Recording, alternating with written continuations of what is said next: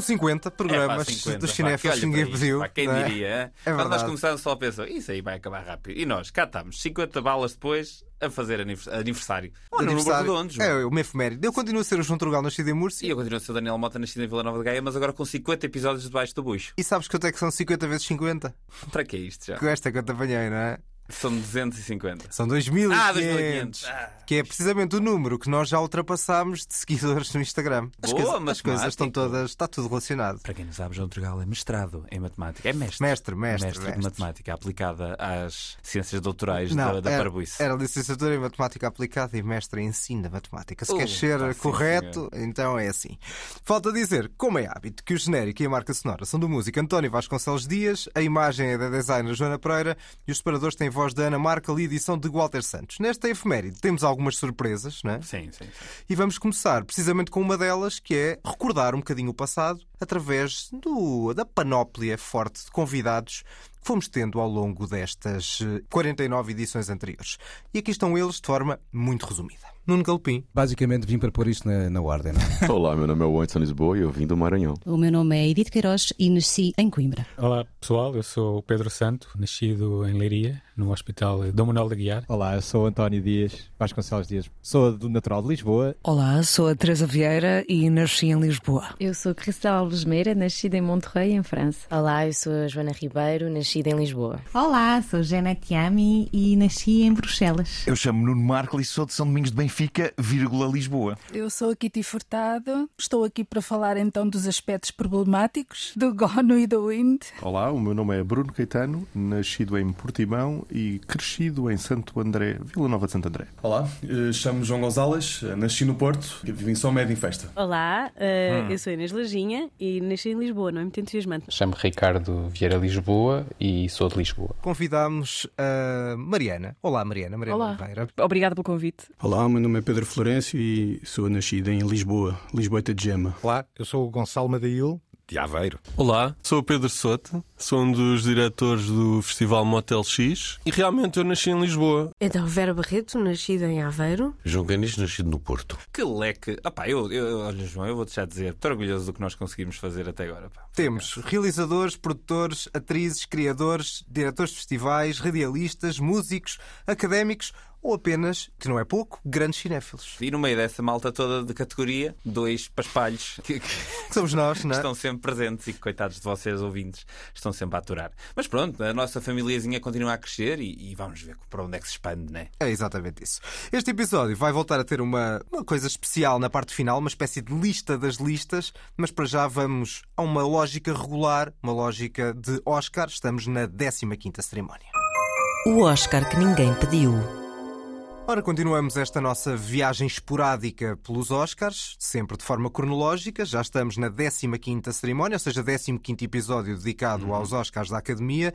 Estamos em 1943 a premiar os melhores filmes de 1942 e este é o primeiro de muitos filmes que falam de um momento histórico incontornável, não só na época, mas que acabou por ficar para a posteridade. This is not only a war of soldiers in uniform, it is a war of the people, and it must be fought not only on the battlefield, but in the cities and in the villages, in the factories and on the farms, in the home and in the heart of every man, woman and child who loves freedom. Cá temos um discurso, neste caso, acaba por não ser um discurso pacifista, porque é um discurso de apelo à guerra, mas num contexto muito específico. não é? Sim, este acaba por ser o primeiro vencedor que é abertamente sobre a guerra Uhum. e que, ou seja, nós tivemos o Oeste nada de novo, mas já foi feita depois da guerra ter terminado. E este aqui nós estamos em plena Segunda Guerra Mundial e temos basicamente um filme de propaganda. Pode-se ver como um filme anti-guerra, enfim, todos os filmes sobre guerra, de certo modo, são filmes anti-guerra, mas este filme não foge eh, aqui e ali, e algumas vezes de forma bastante explícita,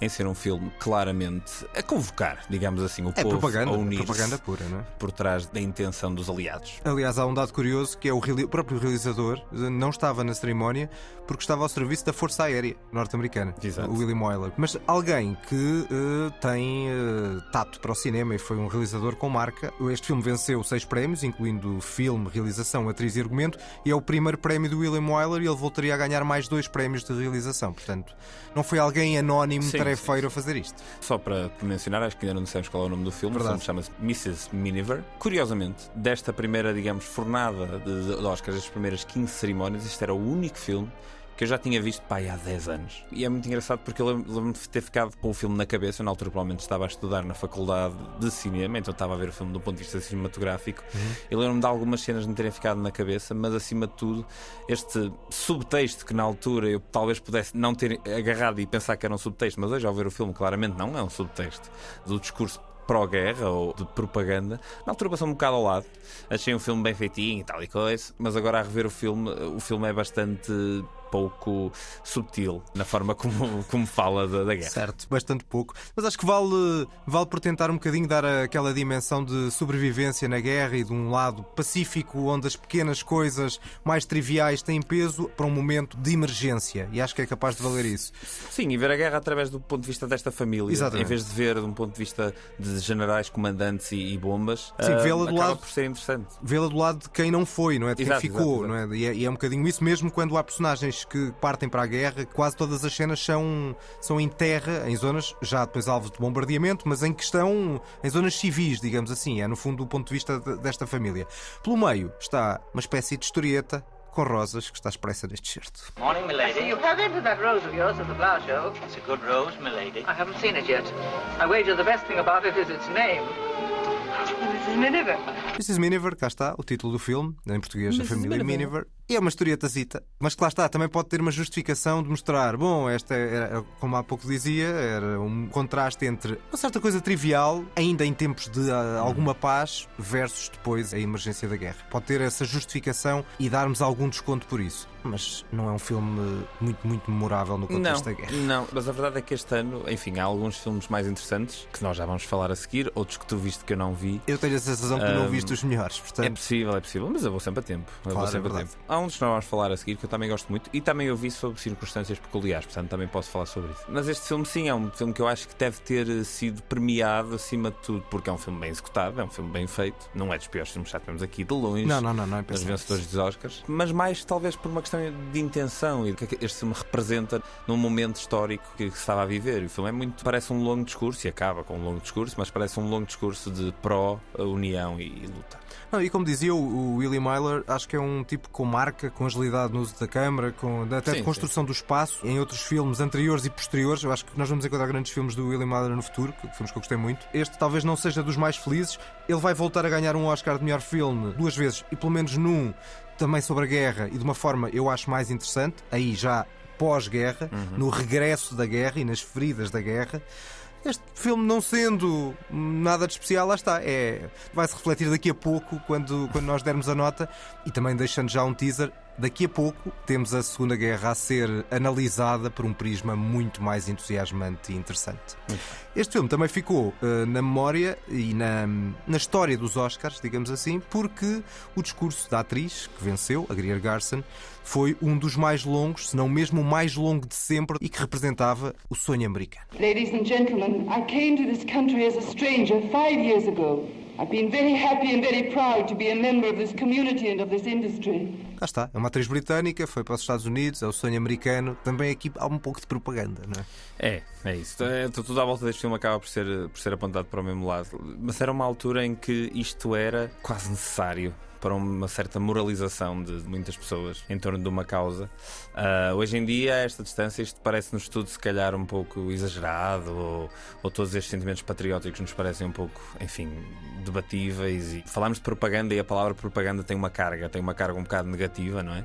Mas se calhar na altura foi necessário e, foi, e se calhar hoje estamos, podemos estar aqui em liberdade a falar disto tudo porque isto tudo aconteceu e, e todas estas movimentações e essas uniões algo, algo forçadas, entre aspas, tiveram que acontecer a dada altura, se calhar. Certo, é isso mesmo. E pronto, lá está, depois tem esse discurso final de apelo à, à mobilização popular no combate aos nazis. No fundo, era isso que se passava Uhum. na Segunda Guerra, numa altura em que o, o Reino Unido, e esta história passada no Reino Unido, estava a ser atacado e bombardeado pelos nazis.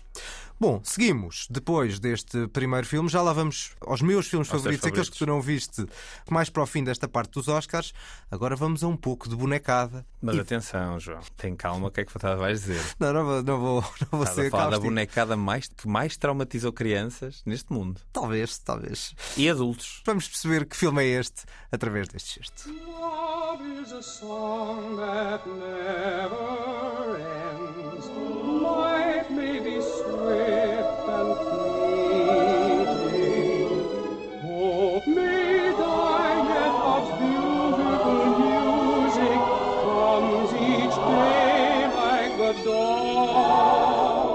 Está, a música principal do Bambi. Confesso alguma saudade destas canções, deste período da Disney que tem canções lindíssimas. Esta, When You Wish Upon a Star, são temas Uhum. belíssimos que depois se tornaram alguns deles standards de, de jazz e que foram Uh. interpretados por um sem fim de músicos. As músicas da Branca de Neve também. As músicas da Branca de Neve. As- estas canções são todas muito bonitas.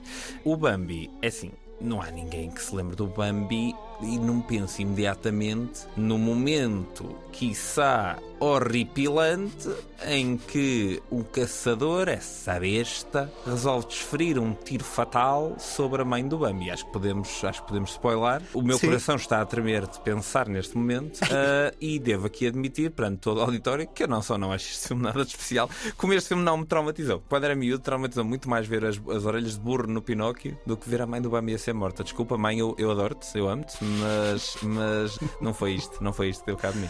Bom, a memória, quanto mais não seja para mim, teria poucos dias, porque eu nunca tinha visto o Bambi até Ok, agora. ok, ok. E o que é que achaste? Até é curioso a, a memória que os miúdos possam ter disto, porque eu acho que é o filme, em termos narrativos, se calhar faça outros mais pobre, em que se passa Hum, hum, menos. Exatamente. Isto acaba por ser um bocadinho de uma- um conjunto de peripécias do próprio Bambi.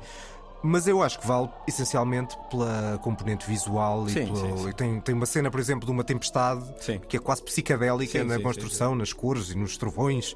E aquilo tem impacto e teve impacto em mim agora. Acho que os movi- o movimento, as expressões faciais dos animais, acho que é capaz de ter havido algum desenvolvimento aqui, já depois de alguns do Dumbo, do Pinóquio, da Branca de Neve, do Fantasia, depois de outros filmes de, de longas metragens da Disney. Eu acho que esse é o lado mais, mais forte.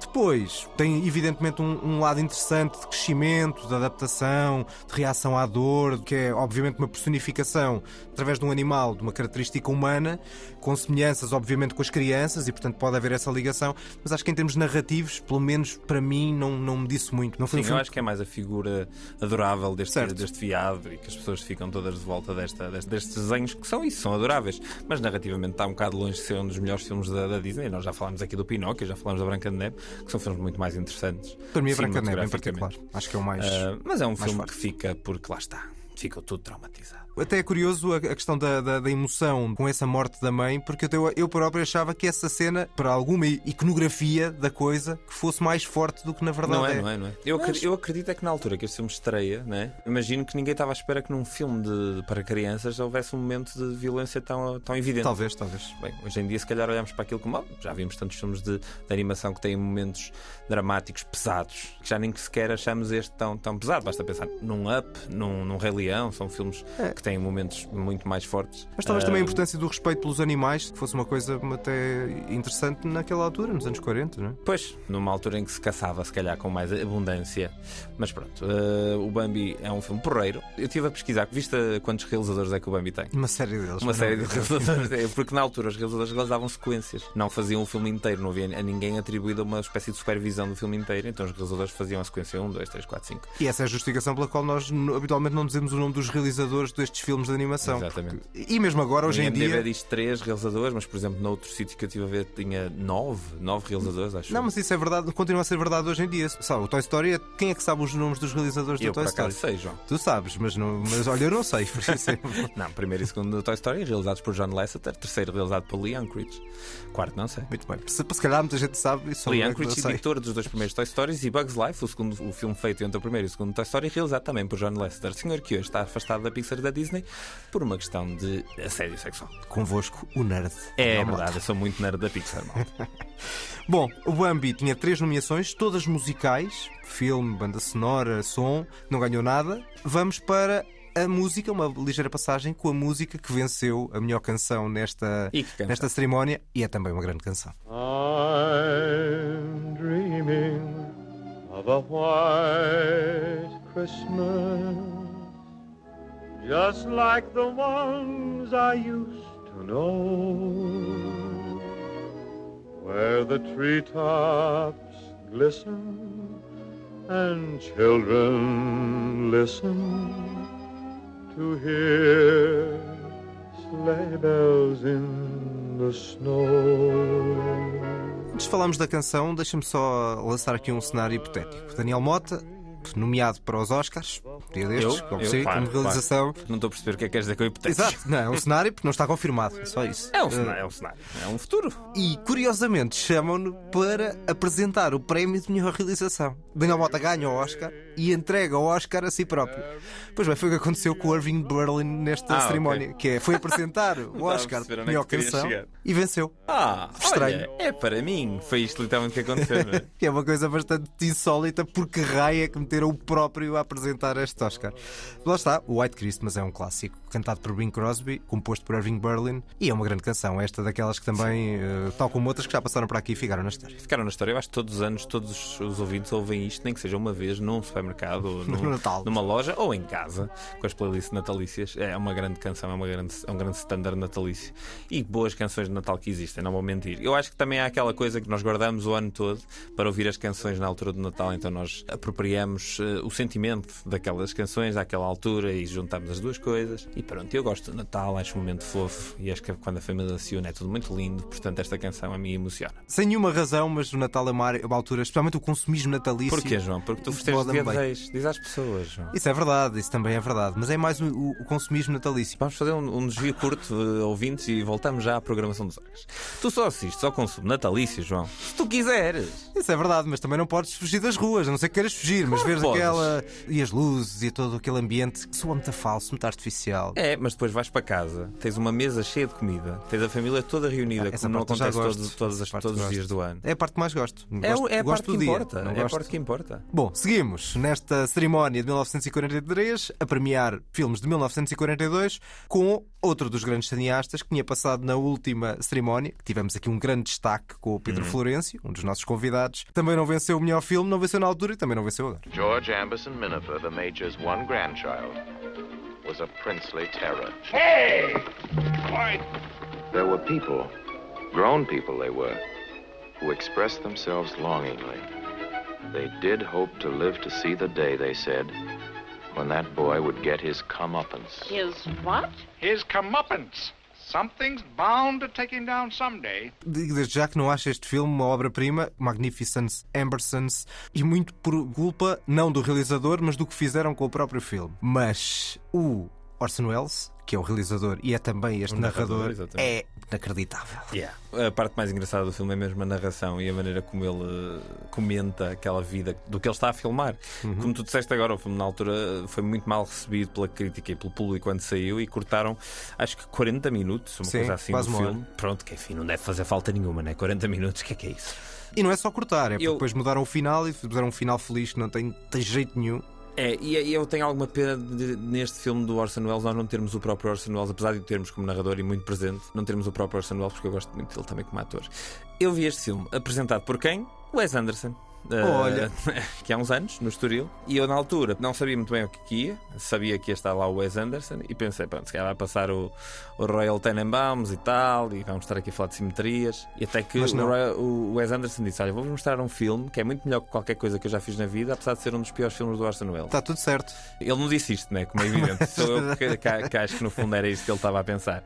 E ele mostrou o filme e foi muito engraçado porque eu lembro-me de estar a ver o filme todo e a pensar: olha, uma whip pen. Uma whip pen, para quem não sabe, é basicamente a técnica de virar a câmara de esquerda para a direita ou de direita para a esquerda, daí uma pen, uma panorâmica, de forma muito rápida, whip, chicote em português. E essa técnica o Wes Anderson usa e o Sobre usa. E aqui este filme tem duas ou três whip pens bem utilizadas, bem colocadas. E não digo que tenha sido este filme que inventou, como toda a gente sabe, nem o Citizen Kane nem este filme inventaram nada, apenas popularizaram e levaram a um extremo tecnicamente muito bem executado, mas é um filme que, como todos os filmes do Orson Welles, tem imensos momentos de realização que são soberbos. E, e, a própria, todo o sarcasmo e ironia à volta desta família e a personagem principal do George Minifer, interpretado pelo Tim Holt, é, é uma personagem indiabrada, como já puderam perceber um bocadinho por este certo. Tudo o que é à volta dele está bastante bem criado. Lá está, se calhar o filme para ter, para além dessa, dessa ostentação, de uma certa riqueza em decadência, convinha era ter um final que fosse bastante mais interessante do que este. Mas se calhar as pessoas também queriam, na altura, finais felizes naquele período e foi um pouco isso que a RKO terá pensado pois. depois de, do Citizen Kane já ter sido um certo buraco em termos orçamentais. pensar que se calhar mais valia conseguir pagar buraco contas. Sem prémios, sem. Exatamente, é isso. Mas pronto, o reconhecimento depois veio a posteriori. Este, novamente, teve quatro nomeações, incluindo melhor filme, e voltou a ganhar bola. bola. Mas o Citizen Kane ainda ganhou qualquer coisa, este é que não ganhou rigorosamente nada. Curiosamente, o outro filme com mais Oscars, para além do Mrs. Miniver, nenhum nós viu, chama-se A Canção Triunfal, Yankee Doodle Dandy, do Michael Curtis, um realizador que vamos encontrar na próxima cerimónia, um filme que praticamente ninguém conhece. Não, nada, nada. Um, um tal de Casa Blanca. É uma cidade, né? Exato, é mais, exatamente. mais conhecido por ser uma cidade. É, e vamos ter esse destaque na próxima, na próxima edição. E vamos para outros dois filmes que são os meus dois favoritos e que lá está, que tu não viste. E voltamos à guerra. Esfrega, esfrega na cara. Voltamos à guerra, voltamos à Segunda Guerra. Eu vou-te fazer um quiz nesta, para este destaque. Mas estamos na Polónia invadida pelos nazis. Der Führer! Heil Hitler! Heil Hitler! Heil myself. That's not in the script. But, Mr. Dobosh, please. That's not in the script, Mr. Brunsky. But it'll get a laugh. But I don't want to laugh here. Como verificaram, temos aqui uma mistura entre realidade e ficção no próprio filme, Uhum, porque isto temos uma companhia de teatro que está a preparar uma peça que o filme chama-se Ser ou Não Ser, é Shakespeare, não é? Portanto, Uhum. que eles estão a preparar, o Hamlet, e de repente há a invasão da Polónia pelos nazis. E então mistura-se o teatro com uma certa espionagem e a resistência polaca. Isto tudo com um sentido de humor delirante. Uma coisa era fazer isso em 2020, 2000, 1980. Outra coisa era fazer em plenos anos em plena, 40. Em plena Guerra Mundial. Por alguém que tem um toque de quem já falámos muito, o Lubitsch Touch. Ou seja, o toque de Ernest Lubitsch, que tinha uma ironia muito malandra, que eu acho que é o ponto mais alto da carreira. Eu ia dizer-te que ia fazer um quiz, porque quando vi este filme, há relativamente pouco tempo, dois, três anos, estou a ver este filme e penso: há aqui coisas evidentes de outros filmes posteriores. Uma é este Heil Hitler repetido até à exaustão de forma muito caricatural. Propositadamente caricatural. Lembra-te de algum filme? É o Jojo Rabbit? O Jojo Rabbit. Topas imediatamente. Isto feito em 42. Exatamente. O outro, que gosto bastante mais do que o Jojo Rabbit, é para mim uma obra-prima também, de reescrita da história e que termina com um alegado incêndio num teatro. Tal como um pouco este filme. Que é o Inglourious Basterds. Que é o Inglourious Basterds. Se esses dois filmes não foram inspirados neste, parece muito descarado. Uhum. E lá está, é como o grande ditador do Chaplin, filmes que brincam com coisas sérias no próprio momento em que elas estão a acontecer, e dificilmente pode haver algo mais sério do que o nazismo ou do que a Segunda Guerra, mas com muita sensibilidade e muita inteligência. É um grande, grande filme. E portanto, se não viram, como Daniel Mota não viu, recomendo muito que vejam. É o meu grande filme da temporada. Muito bem, vou ver. Seguimos para outro filme, outro também grande filme, ainda sobre as memórias da guerra, mas neste caso em plena Segunda Guerra, a recordar a Primeira Guerra de uma certa maneira. E voltamos a ter outro grande desempenho de Greer Garson, que foi a atriz premiada nesta cerimónia. You're staring at me, you know. Oh, I'm sorry. It, it struck me. Your hair is bright red in the sunshine. Was that all? And you were looking so intense. Oh, everyone has these feelings of having lived through certain moments before. I mean, you have the feeling that you've known me before? I had for a moment. Ora, o que temos aqui é uma história que tem como base as memórias e as feridas da Primeira Guerra, realizado por Mervyn LeRoy, o filme chama-se A Noiva Perdida, Random Marvus no original, e é um grande melodrama num contexto de amnésia. Eu vou dizer no fundo a história para cativar-vos um pouco. É um combatente na Primeira Guerra que, em virtude de um trauma, sofre de amnésia e encontra esta senhora, interpretada pela Greer Garson, que acaba por se apaixonar por ele, sem ele saber minimamente. Ele foge de um hospício, não sabe minimamente o que se passou para trás, não sabe como é que foi ali parar, o que é que aconteceu, e de repente há ali um outro trauma, uma dada altura, sofre um trauma e a amnésia dele muda de figura. E eu não vos vou dizer mais nada, porque isso seria spoiler, E é aí que, do, do, ponto de vista narrativo, a coisa se torna bastante mais estimulante. O que vamos ter é depois e antes, tudo misturado, uma grande história de amor, ao mesmo tempo, e é talvez o cinema clássico norte-americano no seu ponto mais alto, ao nível, por exemplo, se calhar de um Capra. Lá está, uh, cheio de momentos muito ternurentos e emotivos, ampliados pela fotografia, em que vamos tendo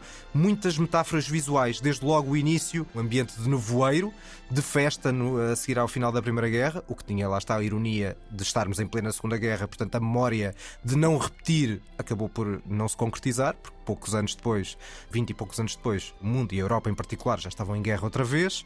Lá está, e tudo isso é com essas imagens de nevoeiro, que também no fundo representava a memória difusa daquela personagem. E pronto, e é toda essa metáfora visual, está muito omnipresente ao longo de toda esta história, culminando num final muito simples, mas muito bonito. E acho que é também outro filme que recomendo muito que vejam. Surpreendeu muito. Há muitos filmes clássicos que não, não são muito conhecidos, não ficaram muito para a história hum. e, para além de, de narrativamente serem muito bonitos, tem muito cinema e este é, é, claramente um desses. Sim, a verdade é que ao observarmos estes filmes, enfim, destes, destes 15 anos de Oscars que nós já tivemos a ver, não só é muito palpável a evolução da técnica cinematográfica, como a narrativa é sempre um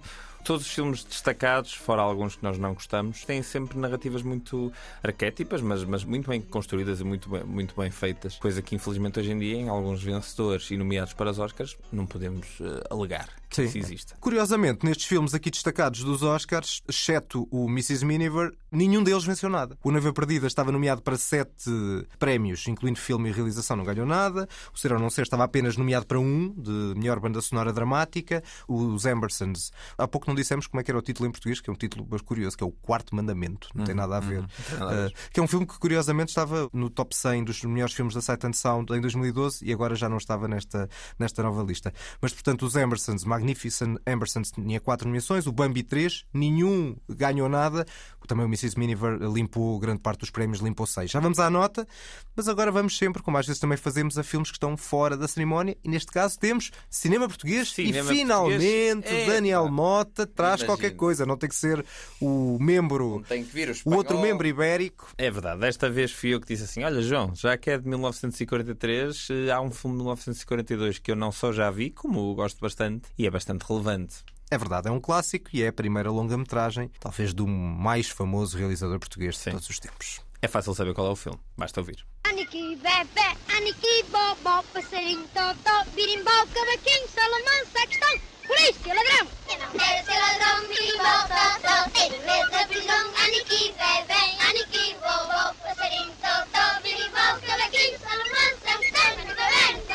Ora, é o Leão da Estrela, não é? É, é o Leão da Estrela. Aqui, com, como se pode ver, eles estão a cantar Leão da Estrela. não, uh, vou parar. É o Aniki Bobó, o primeiro filme do grande Manuel de Oliveira. A primeira longa-metragem do grande Manuel de Oliveira, que não é muito longa, tem 68 minutos. Para mim é difícil não uh, me emocionar quase automaticamente a ver este filme. Este filme passa-se todo no Porto, passa-se todo na terra onde aqui o cinéfilo cresceu. Uh, tu na Vila Nova de Gaia. Cala-te. Mas passa-se muito, muito nas duas margens, pá. Não percebes que Porto é uma nação, como tu devias saber. Pois, pois, sei, sei. Um, e aqui as aventuras da trazinha dos miúdos, uh, uns com os outros, e, a maneira como o Manuel Oliveira vê o Porto através do olhar das crianças. E eles falam uns com os outros assim, ó oh, trazinha! E aquilo tudo para mim me, me, me sabe a casa. E, e, o filme é muito ternurente. Depois consegue ter momentos cinematográficos bastante interessantes, como uma série de cenas de, de pesadelos à, à, noite. Eu não sei se já viste o Aniki Bobo ou não. Já, já, já. já. Uh, mas é um filme bastante bem feito e é capaz de, de, neste momento ainda ser o meu favorito Manuel Oliveira, mas eu admito que não sou o maior conhecedor. É, nem eu, por acaso, nisto acho que temos em comum ter essas, essas falhas. E lá está, também era um, um Manuel Oliveira bastante diferente do, do, que depois se tornou.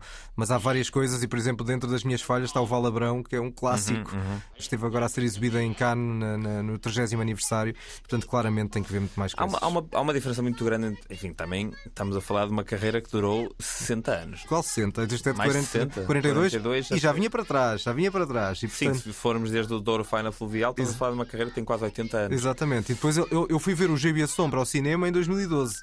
Portanto, agora Portanto, tu vês. Que o João faz as 70 anos desde este. Mas a verdade é que a, a- a forma como o Manuel Oliveira filma e eh, os tipos de narrativa, a, a própria dinâmica do corte e, de- e de- dos diálogos mudou muito desde esta altura. Há quem aponte este filme como uma espécie de precursor do, do neorrealismo italiano, por exemplo. Eu acho que se, se isso acontecer é completamente casual. Não, não acho que este filme tenha chegado ao mundo todo e que em Itália tenham se inspirado no Aniki Bobó. Mas a Até verdade porque o neorrealismo italiano já estava em marcha nesta altura. Sim, mas, mas, 1940. mas o pico, digamos assim, é um- uma década mais tarde. Uma Ah, década não. Ficou um bocadinho segunda, mais. Segunda metade da década de 40, vá. Fim da década de 40. Quase 10 anos depois. Teimoso. Ah, mas sim, mas se fosse um precursor, era um precursor por Mais alguns casual, anos. casual. E é casual. Mas é um filme que vale muito a pena ver. É um dos meus filmes favoritos portugueses. E lá está. Aquele sotaque dos pequenitos a falar uns com os outros. É Dá isso, é isso, é isso mesmo.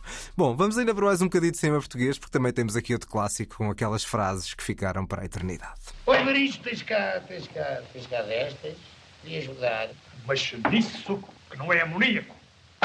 Pronto, não é preciso escamar-te. Não dás, não dás. Oi, Maristo, tens cá disto. E lá se partiu a louça como se partia sempre que era dita esta frase, porque o Evaristo não gostava nada. O António Silva era uma pessoa com temperamento irascível e o nosso caríssimo Vasco Santana, bêbado de serviço neste filme, há que ver, provocava-o constantemente no Pátio das Cantigas. Eh, Nota muito importante: vão ver estes filmes dos anos 40 e tal com a noção de que duas coisas. Primeiro, não vale a pena ver os remakes, e a segunda é: estes filmes têm um contexto. Sim, digamos claro. assim. Retratam um povinho, retratam uh, o portal pequenino, as pessoas muito simples, mas são filmes divertidos. E não Sim, só, e é isso. uma E série grandes atores, e grandes atores. atores que conseguem, eh, mas não tem qualquer elemento de subversão. Isto nem sequer uma, uma espécie de tentativa de criticar o estado das coisas. Bem pelo contrário, neste caso, isto eram filmes do regime, realizado neste caso pelo Ribeirinho, por Francisco Ribeiro, que também é um dos atores do, do, do filme. Exatamente. E pelo meio vemos algo que é bastante perturbador. Nós temos que pôr isto em contexto, que é lá pelo meio, umas personagens encontram-se ali num refúgio, uma espécie de porto seguro, e nós vemos em cima, ele- uma câmara move-se para cima e vemos uma referência a dizer Salazar. Ou seja, claramente isto era, era no contexto de propaganda. Há grandes filmes de propaganda, como a vida da própria Lena Riefenstahl no nazismo, não é? E aí, muito, de forma muito mais clara. Sim, sim. Agora, que às vezes cria uma certa perturbação em nós vermos este tipo de coisas, claro que sim. Mas, no entanto, se não nos dermos a- ao tempo de ver este filme, também vamos perder a grande e mítica cena em que Vasco Santana pede lume a um candeeiro da rua. Exatamente, outra das cenas. Estes filmes tinham cenas muito marcantes e lá está. E estas frases ficam, ficaram para a eternidade. o Evaristo tens cá disto vai, vai ficar para sempre.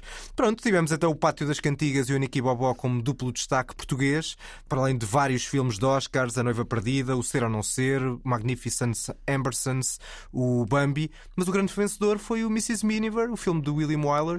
Ganhou seis Oscars, incluindo filme, realização, argumento, atriz.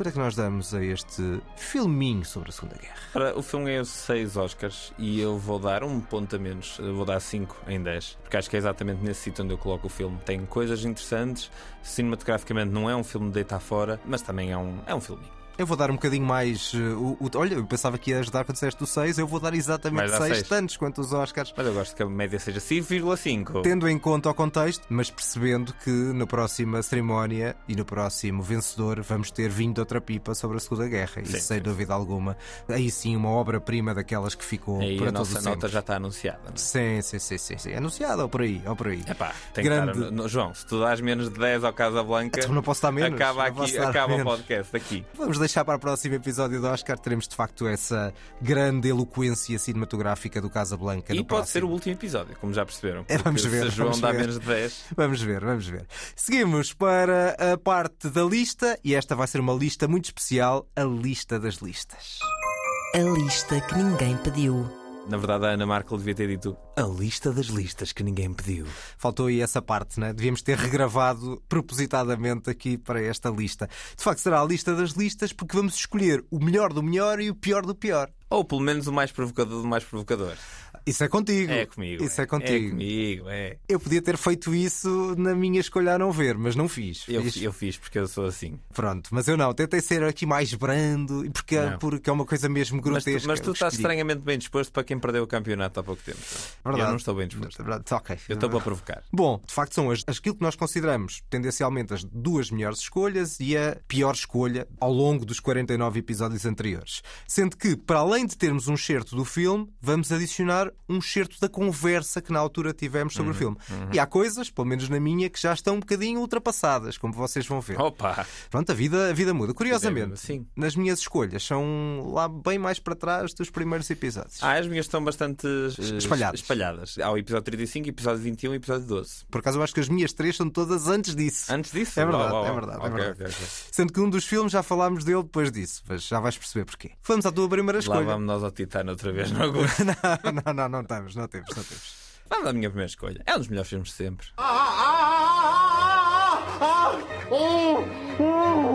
O que dizer sobre, na minha opinião, um dos 10 melhores filmes de sempre.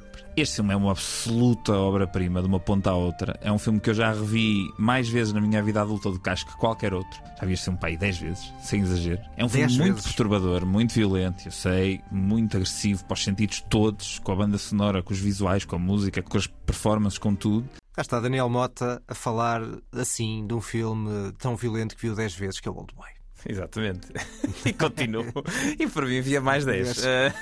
Só a ver aquela cena do. Ah! Soubeste logo o que é que eu estava a falar. Sim, sim. Não, Vá, dois segundos para Sim, lembrar sim. exatamente o que era isto. Lembras-te que nós temos esta ideia já há algum tempo e por acaso não temos mencionado nas últimas listas, mas eu tento continuar a, a aderir a isto, que é subvalorizados e sobrevalorizados. Certo. Eu não acho que o Old Boy seja subvalorizado, Não acho é que não há ninguém que esteja. Ou seja, não falta amor Uhum. pelo Old Boy, mas eu acho que ainda falta mais e mais pessoas verem o Old Boy. Se eu pudesse fazer uma sessão que ninguém pediu com o Old Boy, era certamente a minha primeira escolha e acho que íamos ter casa cheia porque não há vezes suficientes que se veja este filme. É uma absoluta obra-prima, tal como eu disse há 15 episódios atrás. O filme do Parque Chan-wook é brilhante, uh, Choi Min-sik é incrível. Pá, já falei deste filme eh, e é o filme de facto é dos meus favoritos sempre e continuo a apoiar. E vamos lá tentar ver então se conseguimos fazer essa sessão, agora que começámos a curadoria do Fernando Lopes na passada segunda-feira. Vamos tentar, vamos tentar. Vamos ver se nos próximos meses podemos ter o Old Boy como uma escolha É possível. incrível, chorava. Depois de termos chorado nesta. nesta Chorava no nesta início, primeira. chorava no fim. Sim, sim, o final, é aquele twist é dos twists mais incríveis de todos os tempos. verdade. Neste caso estamos eh, completamente de acordo. E lá está, fizemos isto numa lista de filmes coreanos e tu fizeste uma lista totalmente, Totalmente composta. do Park Chan-wook. Exatamente, com este realizador. Bom, eu também passo para um dos melhores filmes de todos os tempos e lá está, é um dos tais em que a coisa vai estar um bocadinho datada, porque há aqui uma informação na parte final da conversa que já não é verdade. Felizmente já não é verdade. He is altogether lovable. But he'll always be a two bit punk. So he'll never be my beloved. What a shame. É sobre os fantasmas, sobre a nostalgia, sobre a saudade, sobre a amizade. O tempo é o tempo que é preciso para contar esta história toda e acho que a banda sonora do Ennio Morricone, que nós continuamos a ouvir em fundo, Sim. é absolutamente maravilhosa. O Nova York é uma personagem do filme, a banda sonora do Ennio Morricone é outra personagem do filme. E se nós estamos a fazer este podcast, ou se auto-intitulo cinéfilo, devo muito a filmes como Era Uma Vez na América. Eu vou sair da sala porque É, eu tenho muita vergonha de nunca ter visto isto. licença. Exato, afinal, Até afinal já. és tu. Felizmente, já viste, entretanto. É verdade, felizmente já posso ficar dentro da sala porque não só já vi este filme, como concordo, João, é um grande filme. Acho que não disse isto sobre mais nenhum filme aqui, esta mensagem de amor ao filme e à cinefilia com base neste objeto, mas também se juntou numa das nossas sessões, porque fizemos a apresentação do Hum. documentário sobre o Leone na Festa do Cinema Italiano. Onde eu ainda não tinha visto. É verdade. Foi a única vez que nós fizemos estas sessões todas e apresentações e não sei o quê. Foi a única vez que alguma coisa que eu disse senti que teve uma reação imediata do público. Eu disse, era uma vez na América que eu ainda não vi e de repente ouvi assim. "Uh." Claro. Nunca pensei. Pensar, então, que ia quem é? desilusão em massa. E a pensar, mas quem é este? Quem é este? Eu- que salta ao Não, malta, cinéfilo? montes de malta claramente estava a dizer, "Epá, estava aqui a ouvir estes gajos que saltam em título um cinéfilos e de repente este paspalho, pá, foi, foi, não foi um momento bom da minha, da minha vida em público, mas enfim, Sim, é corrigi verdade. imediatamente, fui logo ver o filme. Depois, de, entretanto, até vieste, até falaste dele no, no, num Toque e Foge, e de facto é um grande filme de gangsters, sem ser só sobre gangsters. Eu já dei ali algumas referências do que é que o filme é, com um cast brilhante. Ouvimos aqui a Jennifer Connelly, em miúda, no primeiro, nos primeiros papéis. Depois os graúdos, o Joe Pesci, o Danny Aiello, claro, o Robert De Niro. Uh, são todos impressionantes. James Woods. Exatamente, exatamente, James Woods. Lá está. A música é incrível. Uh, é a banda sonora impressionante. É uma obra-prima e já falámos muito dela e de facto vai ficar para a posteridade. Se não viram estas 3 horas ou 4 horas, depende das versões. Vejam a versão maior que conseguirem encontrar. É verdade, é isso. É vale mesmo. mesmo a pena, por muito que claramente existem algumas cenas adicionadas que não estão com a mesma, digamos, limpeza que outras tantas cenas, porque o restauro, infelizmente, não, não foi tão preciso ou não foi tão possível. Mas vale a pena ver a maior versão possível porque é tudo cinema do mais puro que já se fez. Isto não é o Leone do, do, do Por um Punhado de Dólares, eh, não é o Leone sequer do Bom Mau e Vilão, por muito que isso também seja um grande filme.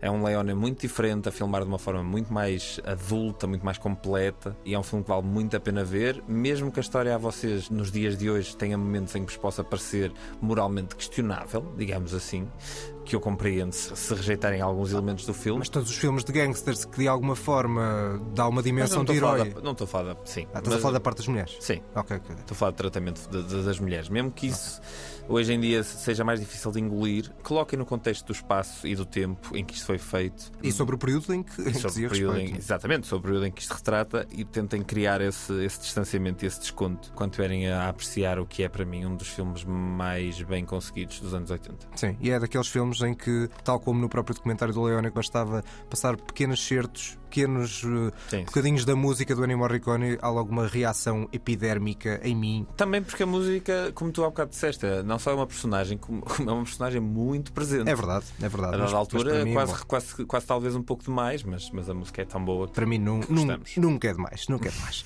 Vamos para a tua segunda escolha. Minha segunda escolha talvez não seja um fi- filme que esteja tanto à espera, mas quanto mais tempo passa e quanto mais eu penso sobre este filme, eu ainda não o revi, entretanto, desde que o escolhi para a lista, mas, mas a verdade é que é um daqueles filmes que eu estou sempre com vontade de o rever, estou sempre com vontade de arranjar alguém com quem o rever, e também é outro que eu adorava que um dia fizéssemos uma sessão sobre isto. I wouldn't go on with this if I were you. Oh, you wouldn't, would you? Will you not? You've already sprung a leak about you know what. Tu viste o Closer? Sim, sim. O Mike Nichols realizou também o Closer em 2004. Já falámos várias vezes do Closer, embora nunca o tenhamos trazido aqui Sim, para, sim, para sim. nenhuma lista, mas já é o segundo filme que tu trazes do Mike Nichols. Na verdade, eu sou muito parcial a filmes que assentam muito no diálogo e na performance. Lá está, curioso, é ao contrário. Eu não tinha visto Os Afraid da Virginia Woolf e vi depois da tua sugestão. E é um grande filme. Não é um com- grande filmaço. Com duas performances absolutamente avassaladoras. Olha, e a propósito de discurso sobre as mulheres e uma certa relação tóxica, aqui existe Sabe, em se A Barda. relação tóxica é a relação deste filme, tanto, Barda. tanto à frente como atrás das câmaras, de, de, de Richard Button e e de Elizabeth Taylor. Mas é um filmaço. É um, e uma das, um dos melhores argumentos de todos os tempos, certamente. É Sim. verdade. É isso, tal como eu disse na, na altura, eu sou muito parcial a filmes que assentam muito em palavra e em performance, e este filme, a palavra e a performance é do melhor que já se fez. E é um estudo, é um estudo muito doloroso e muito difícil de, de engolir sobre um casal em, em, em autodestruição, mas que de certo modo essa autodestruição é a forma como eles existem para so- sobreviver. E eles precisam quase de testemunhas perante a sua autodestruição como se estivessem a montar um espetáculo de, de- de- de toxicidade. É um filme muito, muito interessante e, e que custa ver, é difícil de ver este filme, mas, mas eu acho incrível. E quem não viu, por favor, procure, veja. Grande sugestão, lá está, foi bom termos esta troca de galhardetes, que é um Claro, filme que eu sugeri, sempre. que tu viste depois, e é a mesma coisa neste, neste caso. Eu podia ter, vamos para a minha segunda escolha, mas só dizer, fazer uma espécie de menções honrosas. Eu para aqui, para estas duas escolhas a não perder, tinham que ser 10 em 10. E havia outros 10 em 10 que eu escolhi aqui, ao longo destes 49 episódios anteriores. O Grande Ditador do Chaplin, já tinha falado duas vezes, portanto também não fazia muito sentido. O Shame do Steve McQueen, e se fosse assim, seriam dois filmes passados em Nova York, e, e inclusivamente na mesma lista, porque foram Exato, os dois exato, exato. nesse caso. O Shining do Kubrick, podia evidentemente ter escolhido, podia ter escolhido dois filmes dinamarqueses, A Caça do Thomas Winterberg ou O Dancer in the Dark do Lars von Trier, dois filmes que gosto particularmente. A lista de Schindler de Steven Spielberg, O Apocalipse Now de Francis Ford Coppola, mas preferi escolher um 10 em 10 muito menos conhecido, que eu acho que tu ainda não viste e que vai aos primórdios do nosso podcast, ao episódio 2.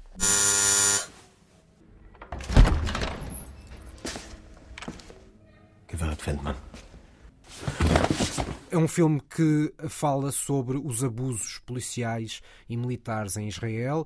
Claramente, o Estado uh, israelita não gostou do filme, mas Samuel Maoz, o, o, o realizador deste filme, uh, disse que era também uma prova de amor. Era, no fundo, uma, um filme sobre a complexidade de, de, ser israelita. De certeza que, se o virem, não vos vai deixar indiferentes. Pois eu ainda não vi o Foxtrot, não. Pois é, desde o episódio 2 já tiveste muito tempo. Já tive muito tempo. Um mas, mas, imagina, 4 horas foram para uma vez na América. Isso é verdade, mas pronto. Mas este e, é uma e outras mais quatro para, para o Oito do Vento levou, né? É, certo. Tens de é contar verdade. estas coisas, João. E às vezes nestas coisas do Oscar, nós uh, levamos a nossa dedicação a sério e temos que ver algumas tuchas, não é? Temos, que, temos que. Sim. Uns pastelões que... dos grandes. Sim, é verdade. Bom, este filme, o Foxtrot, é, é um filme que, lá está, em termos de uh, argumento, há bocadinho falávamos de um dos grandes twists. Este também tem um grande twist a uma dada altura. Filme sobre a dor, sobre a perda, mas que a uma dada altura leva uma grande volta, até na forma como está construído, dividido em três partes, em que vamos ter o, três contextos diferentes: um soldado num checkpoint, algures numa zona meio desértica, na altura foi escolhido na lista dos filmes passados no deserto, uhum. e depois os respectivos pais. É um filme que arrisca muito em termos visuais, quer na parte da dança. O Foxtrot, até estamos a ouvir em fundo, é uma dança num filme que parece ser ligeiro se pensarmos na dança, mas não é nada ligeiro. Tem uma parte, uma componente de animação, tem muito movimento de câmara, diversidade de planos, mas nunca nada soa a, a truque, a truque, a forçado. Acho que cola bastante bem as peças. E depois o final e a forma como somos também, porque o filme tem dois twists: tem um twist a meio e depois tem um twist no final, na forma como, ao desenlace daquela história. É um grande, grande filme. À volta, hum, lá está, da realidade israelita, mas há um certo amor, não é, um, não é uma crítica minimamente gratuita. Num realizador que é muito interessante. Este filme foi premiado em Veneza em 2017. Antes ele tinha feito um filme também interessante sobre a guerra no Líbano, chamado Líbano, em 2009, e não fez mais nada. Portanto, são só essas duas longas. Sendo que a primeira já tem 14 anos anos, está a preparar um filme cujo título irónico é It's Good to Die for Your Country. Mas pronto, estou muito curioso para ver o que é que vai sair daqui deste Samuel Maoz. Lá está. Decidi trazer um filme que é muito menos visto do que qualquer um dos outros. Mas que é um 10 em 10 para E que é um 10 em 10 para mim e que eu recomendo muito que as pessoas vejam. Lá está. O teu próprio segundo filme também é um filme sim, sim, sim, mais famoso, mas não é um filme no tão... mesmo episódio do, do Quem Tem Medo de Virginia Woolf, eu escolhi o 12, 12 Homens em Fúria, que é um filme mais, não vou dizer mais consensual, mas mais conhecido. Sim, sim. Uh, e eu estive quase a escolher 12 Homens em Fúria, que também é um filme absolutamente brilhante, mas preferi o Quem Tem Medo de Virginia Woolf, um bocadinho menos visto, igualmente brilhante. Depois destas escolhas, da lista das listas dos filmes a não perder, os melhores filmes a não perder que nós tivemos até aqui, parece que Daniel Mota vai provocar. Ouvi assim um é. rumor. Então o que é que acontece? A primeira vez que eu me lembro de ter provado o ódio do auditório foi quando trouxe eh, esta primeira provocação para filme a não ver, no episódio 12, e desde então nunca mais parei. Até hoje eu continuo a fazer escolhas que me trazem ódios. Mas eu acho que esta, até hoje, continua a ser. De tocar fundo, de tocar fundo. É que tocou mais fundo, sim. É que tive mais pessoas que chegaram lá a dizer: Mas é mesmo verdade que tu não gostaste do. É, é. Move it. My good man, did you simply get carried away with your dramatic gesture, or are you pointing your weapon at me with lethal intention? Last chance, fancy pants. É verdade. Este é o meu filme a não ver. É Depois tu teres irritado as pessoas com o Homem-Aranha, agora então é com jeito deixam de nos ouvir. Atenção, antes de tudo, deixa-me só dizer uma coisa. Eu abordo muito esta lista como um sentido de sobrevalorizado e subvalorizado. Percebo. Para mim, este filme é o filme mais sobrevalorizado da carreira do Tarantino. E mantenho. Django!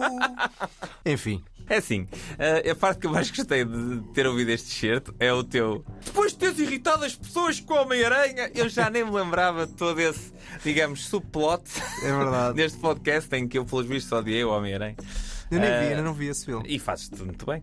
É pá, é assim, o Django continua a achar um filme sobrevalorizado, continua a achar um filme fraquito. E acho que o Tarantino fez coisas muito melhores, sem ser preciso ser tão chachada. E tanta coisa boa que ele fez, e há pessoas que continuam a achar isto um grande filme. Pronto, aqui há dias a conversa, este filme veio à conversa, numa conversa entre várias pessoas, e o tema era: é pá, lembras daquela cena do Django em que ele está pendurado de cabeça para baixo e vê-se, portanto, um membro genital. E eu, pronto, é isto que as pessoas lembram do filme. E como é isto que as pessoas lembram do filme, é o que eu tenho a, a dizer acerca deste filme. É que o filme é um enorme pênis. Não é nada disso, não é nada disso.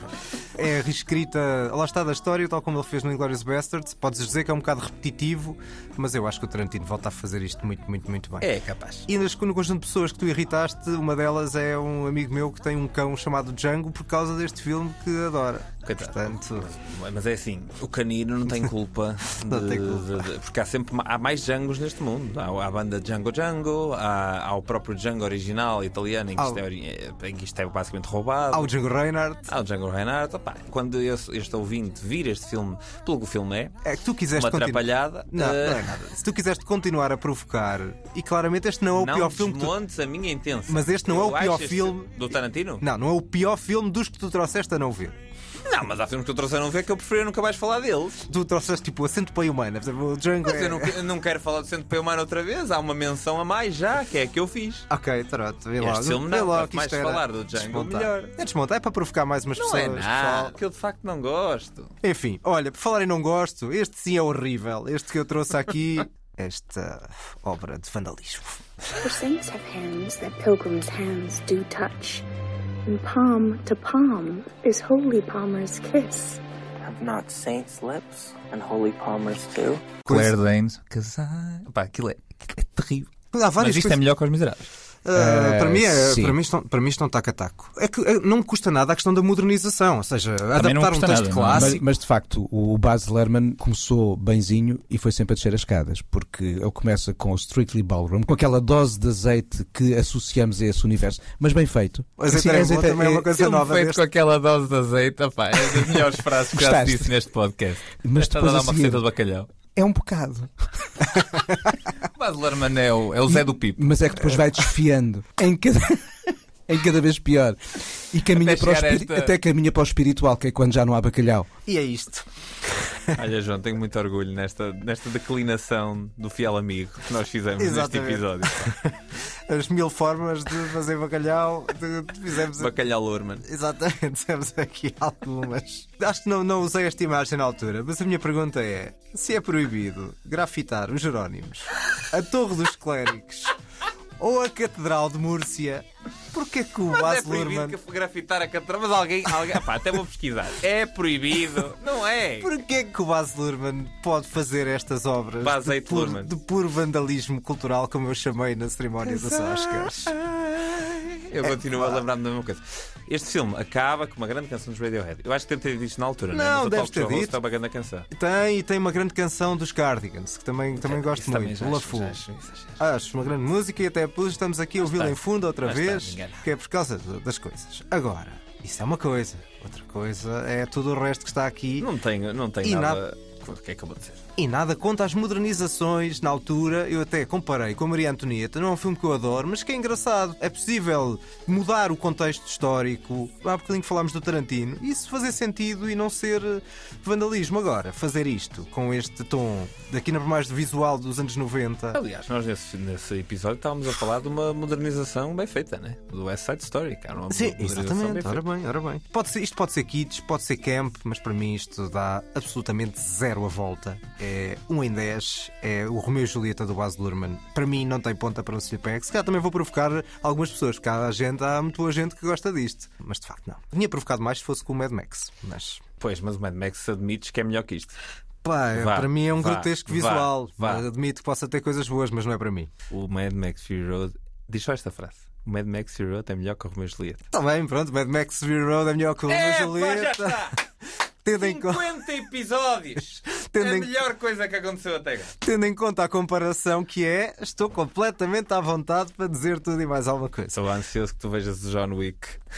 que é para nós preciso fazermos aqui um Mad Max versus John Wick, porque eu finalmente vi o quarto John Wick e devo dizer que belo filme. Trazes isso no próximo, na próxima trago, semana. trago, na próxima semana. Porque esta semana não vamos ter Toque Foz, é uma missão especial. Tivemos aqueles convidados no início e, este, e esta lista das listas para fecharmos assim. E vamos só rever a lista das listas. O que é que tu trouxeste para não perder. Para não perder, da lista das listas trouxe Old Boy, O Velho Amigo, uh, filme de Park Chan-wook de 2003 e Who's Afraid of Virginia Woolf, Quem Tem Medo de Virginia Woolf, filme de Mike Nichols de 1966. Eu trouxe o meu amado Once Upon a Time in America, Era uma vez na América, de 1984, filme de Sérgio Leone, e o bem menos conhecido Foxtrot, de Samuel Maoz, de 2017. Os dois filmes da lista das listas. E o meu lista das listas de filmes para não ver é o já demasiado visto Django Unchained, Django Libertado, de 2012, realizado por um realizador que eu gosto muito, que é o Quentin Tarantino. Quando eu olhar para o Instagram e ver que perdemos seguidores, vou perceber porquê. É por causa desta escolha de Daniel Mota. Mas tentem, muito, tentem perceber que há aqui muito... um lado, há um lado que tenta contrariar esta, este lado provocador de Daniel Mota.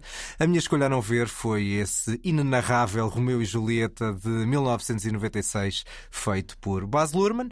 E são as despedidas, não é? Vão continuar a seguir-nos, não é? Para, para, chegarmos aos 3 mil em breve Sim, e mandem-nos. nós queremos, quando fizermos a conta 100 vezes 100, nós queremos ter Exato. 10 mil. Exato. 10 mil seguidores. É audaz, mas quem não, sabe. Não vejo qual é que é a dificuldade. Exatamente, quem sabe. Portanto, é de facto esse o nosso desafio e mandem-nos mensagens, continuem a dar sugestões de coisas que podemos sempre melhorar. Há sempre espaço para melhorar neste podcast. Até para a semana. Até para a semana, vou-vos deixar com uma pequena frase do Mrs. Miniver que é But in war. Time is so precious to the young people.